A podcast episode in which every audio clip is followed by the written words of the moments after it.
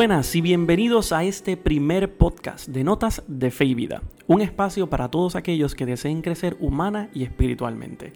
Les doy la bienvenida a este primer lanzamiento, este primer episodio. Eh, gracias por sintonizar, por estar aquí conmigo, por apoyarme, por los comentarios que algunas personas me han escrito. Esto para mí es un sueño pues de mucho tiempo que no me atrevía y pues ya, hoy es mi primer momento, ya me lancé, así que voy a estar con ustedes semanalmente. Espero que, que lo escuchen completo porque hoy vamos a estar hablando de la casa común, de nuestro planeta. Eh, así que compártanlo con todas sus amistades, con todos sus seres queridos, porque Notas de Fe y Vida acaba de comenzar.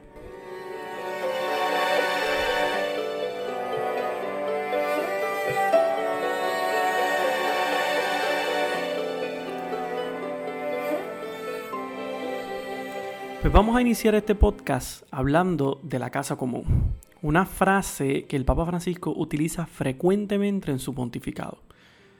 La utilizó por primera vez en su primera encíclica escrita por él, porque ya había realizado una encíclica anteriormente unida a Benedicto XVI.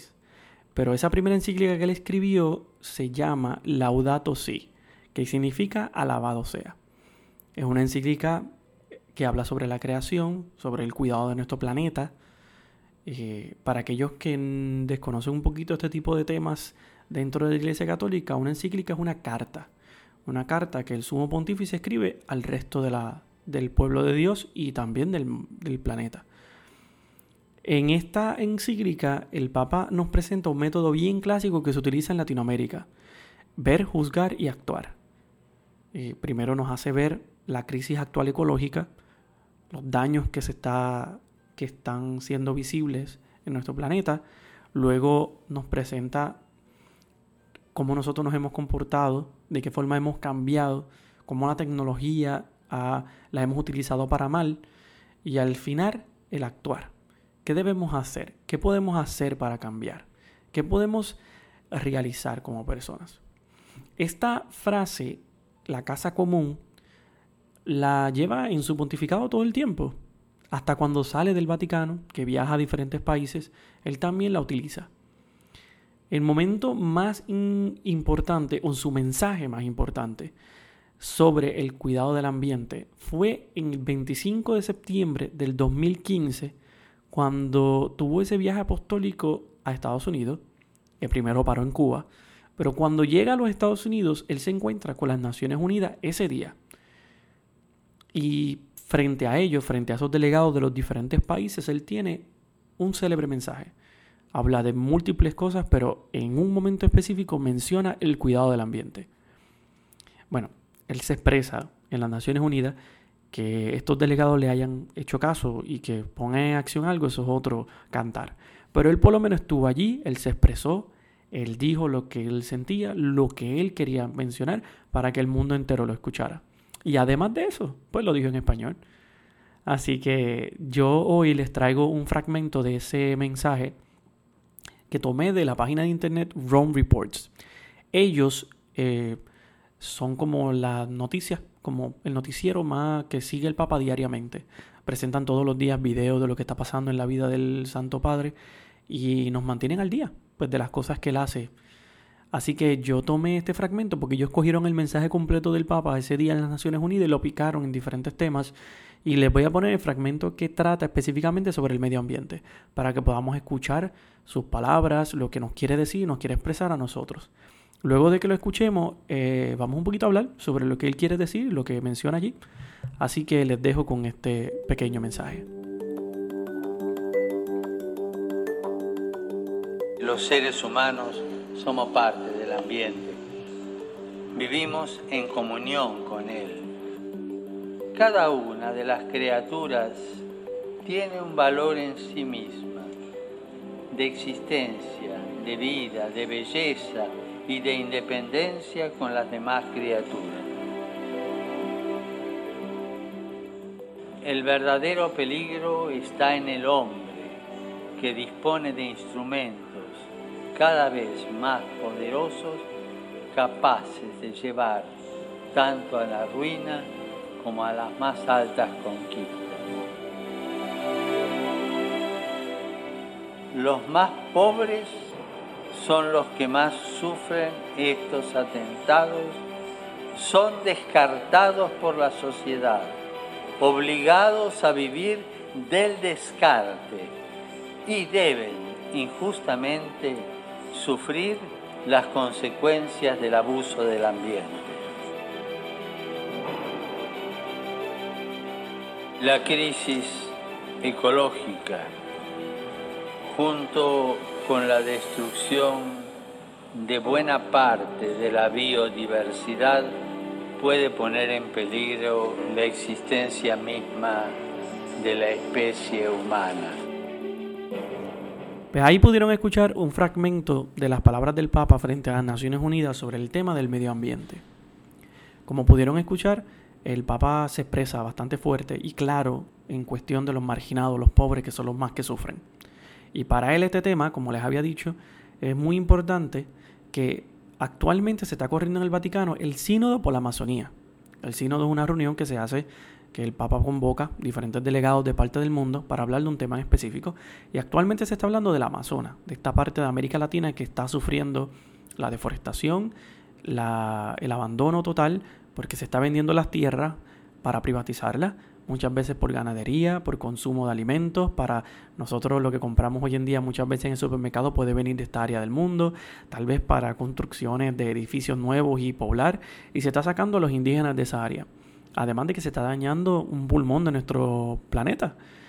Eh, así que el Papa quiso convocar este sínodo que empezó el domingo 6 de octubre y termina este 27 de octubre, ya en unos días, y pues lo más importante de este sínodo no es nada más estar pendiente de los encuentros, sino el documento conclusivo, lo que van a sacar al final.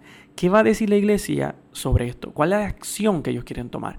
Que ellos decían que nosotros como cristianos y católicos hagamos por esta parte del mundo. Además, ¿cuál es la ayuda que van a hacer?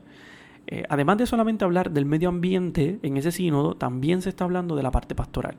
¿Por qué? Porque hay muchos cristianos y católicos que viven en esa área y pues frecuentemente están hablando de que pues, no hay un sacerdote que llegue, tal vez eh, un sacerdote puede tardar meses a un año para llegar a esa zona y pues la iglesia quiere verificar de qué forma pueden pues mejorar este tipo de frecuencia más del sacerdote y de los clérigos en esa área.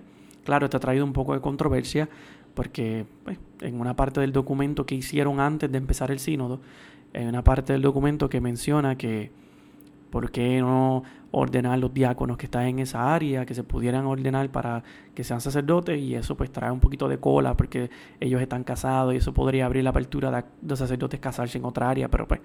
Pero el Papa ha mencionado que ese no es el tema importante del sínodo, sino la parte más importante es el desplazamiento y el cuidado del ambiente en esa área.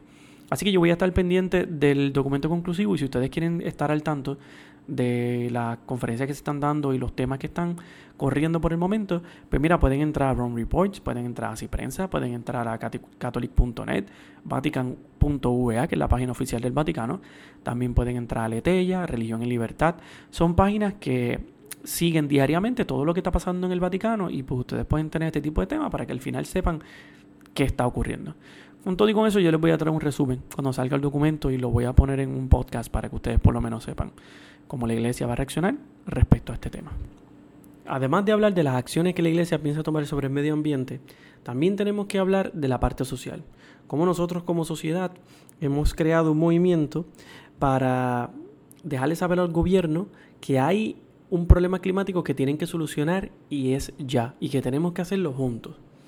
Me gustaría que ustedes en los comentarios me dejen saber cuál es su problema ambiental que más le preocupa. ¿Cuál es esa crisis ambiental que en estos momentos te preocupa? Para así poder dialogar, eh, hablar un poquito y comentar. Buscando en internet encontraba esta joven que hasta cierto punto es bastante admirable porque hoy en día la juventud pensamos que no se preocupa por este tipo de cosas, pero muchos jóvenes que están creciendo están, están madurando esa conciencia ambiental y, hasta, y es admirable. Y encontré a esta joven que se llama Greta Thunberg, hablando, leyendo un poquito de ella. Ella es sueca, eh, una joven de 16 años, eh, que hoy en día es activista ambiental.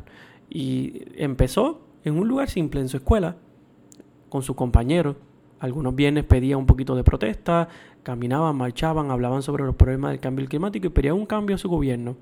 Todo fue creciendo, fue evolucionando, se fue dejando conocer más, sus videos se hicieron bastante virales en las redes y llegó un punto que hace recientemente como un par de semanas atrás, un, un mes y pico atrás, ella estuvo en las Naciones Unidas también dando su mensaje y estuvo allí y se expresó con sentimiento, con emociones, dejándole saber a toda esa gente que estaba allí que les habían robado su juventud, que le están robando su planeta, que le están dejando sin nada y que ellos no están haciendo nada, que no han hecho ningún cambio.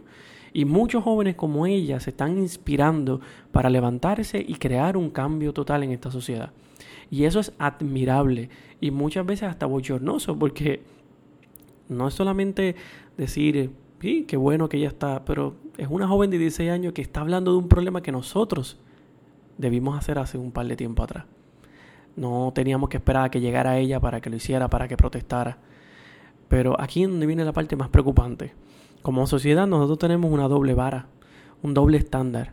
Y hay personas que en vez de alabarla y darle gracias a ella y decirle, mira, gracias a, Greta, gracias a Greta por inspirar a otros jóvenes, no, también la critican, ah, ya tiene 16 años, ya no sabe de lo que habla, ya es una niña, ah, no le hagan caso, ella solamente está ahí por buscar fama.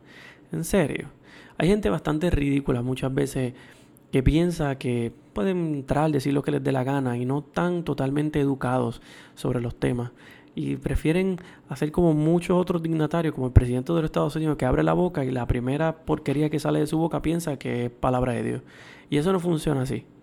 Esta joven que pudo haber estado en su casa, que debía estar en su casa, en su escuela, compartiendo con su amistad y viviendo su, su juventud y creciendo, está hoy en día peleando y luchando y protestando por lo que nosotros teníamos que haber hecho.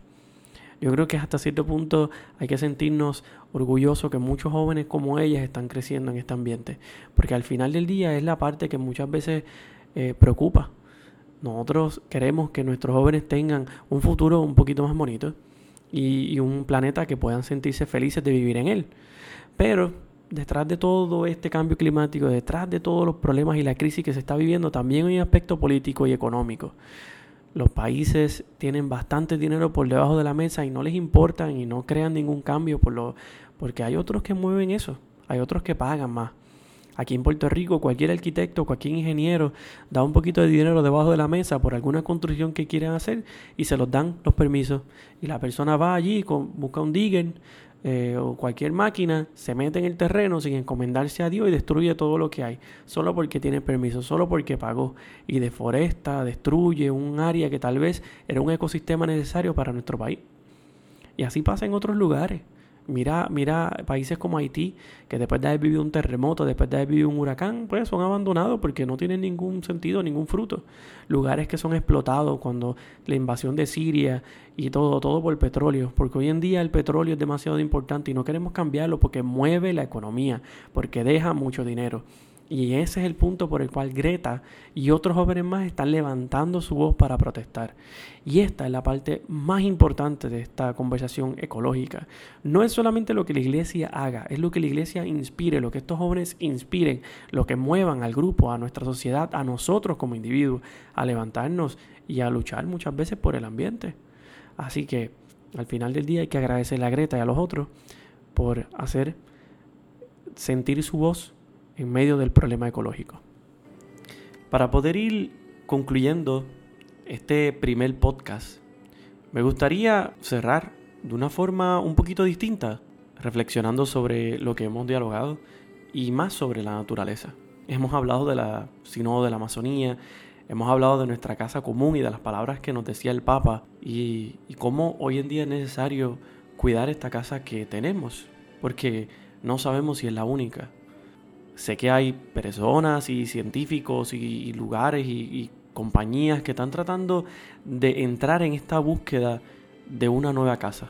Pero yo soy partidario de que no necesito otra casa si no se cuida de la mía.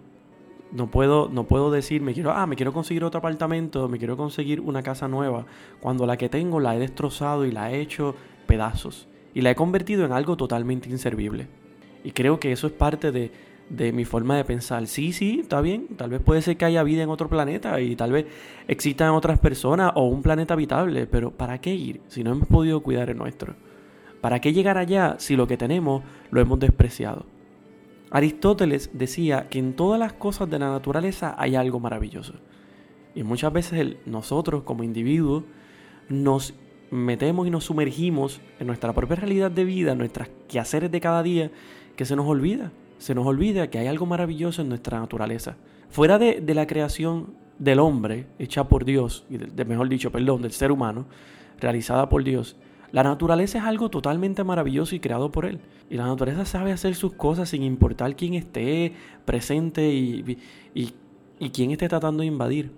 Si nosotros, si miramos nuestra propia realidad, nos daremos cuenta que es, algo real, porque los huracanes que hemos tenido cada vez son más grandes y muchos de ellos están en la función de enfriar los océanos que nosotros, mira, hemos calentado por culpa de nuestro calentamiento global, de nuestras emisiones, de la tecnología que no hemos pensado bien al crearla. Y creo que eso es parte de lo que deberíamos reflexionar al final del día. ¿Qué yo puedo aportar? ¿Qué puedo aportar como ser humano?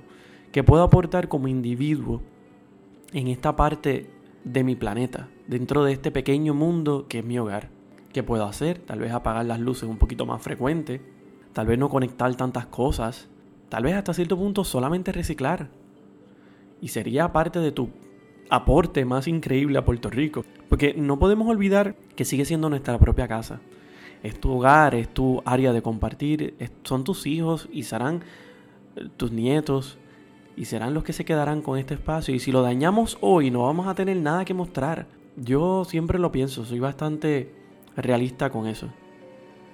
Hay momentos en los que me siento a reflexionar y pensar y, y, tal vez esta idea puede ser un poquito media rara o alocada, pero hay un comediante español eh, que siempre decía que el mundo, nuestro planeta, es como un dormitorio de universidades que a veces necesita, a veces nuestro planeta necesita que venga un ser de otro planeta para que nosotros acomodemos esto y lo organicemos. Porque como en un dormitorio universitario, cada vez que llegan los padres a visitar a sus hijos, los hijos recogen todo, guardan todo para que los papás cuando lleguen encuentren todo bien bonito. Pues de igual forma, nosotros necesitamos alguien que venga de afuera para que cuando llegue aquí vea la casa recogida y tal vez mejorarla. Porque si por nuestras propias fuerzas no lo estamos haciendo, pues a veces necesitamos esa otra inspiración, una inspiración más exterior, a ver si por lo menos nos acomodamos y tenemos todo mucho más bonito. Para mí es imposible tener eh, políticos, tener empresarios, personas importantes que todavía hasta el sol de hoy no crean fielmente en su mente que necesitamos un cambio y que tenemos que arreglar lo que estamos haciendo. Porque lo hemos hecho mal. Lo hemos hecho bien mal y tenemos que arreglar. Yo creo que eso es parte de de lo que tenemos que hasta cierto punto reflexionar. Por eso les dejo con este pequeño mensaje de un gran filósofo llamado Francis Bacon, el cual, hubo un espacio en un, en un libro que él tenía, nos dice la siguiente frase. Solo podemos dominar la naturaleza si la obedecemos. Creo que eso es bastante que decir. No hay mucho más que se pueda explicar. La naturaleza corre por sí sola, tiene leyes propias y a veces hay que obedecer su espacio. Como mismo cuando estás en un hogar, los hermanos obedecen la norma de sus papás y los papás obedecen el espacio muchas veces de demás individuos en su trabajo y con sus compañeros y amistades. De igual forma debemos obedecer el espacio que la naturaleza nos está exigiendo. Porque la realidad es que algo que le falta, nos falta como sociedad es escuchar. La naturaleza lleva tiempo hablando y nos está diciendo que por favor paremos.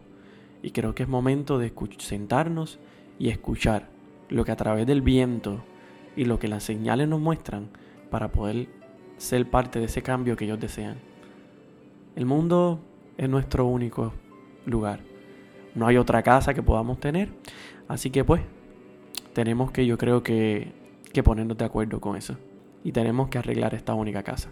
Pues, pues nada, les, agradezco este primer tiempo. Espero que este primer podcast les haya servido de alguna forma y que les haya ayudado a ustedes a poder reflexionar en torno a este tema de la naturaleza. Eh, nada, mira, eh, recuerden seguirme en las redes sociales. Me pueden encontrar en Facebook e Instagram como Saúl Marrero Rivera. Allí van a estar todas las actualizaciones y todos los eh, podcasts que voy a ir poniendo seguidamente.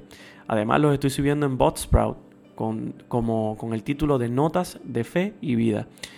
Me pueden encontrar ahí, por favor, denle en compartir eh, a todas aquellas personas que ustedes conozcan, porque este podcast es para ustedes, no es para mí. Así que espero que les haya gustado este primer momento. Y nada, les dejo con este último pensamiento. Recuerden que siempre en su caminar tomen notas de fe y vida. Hasta la próxima. Se cuidan.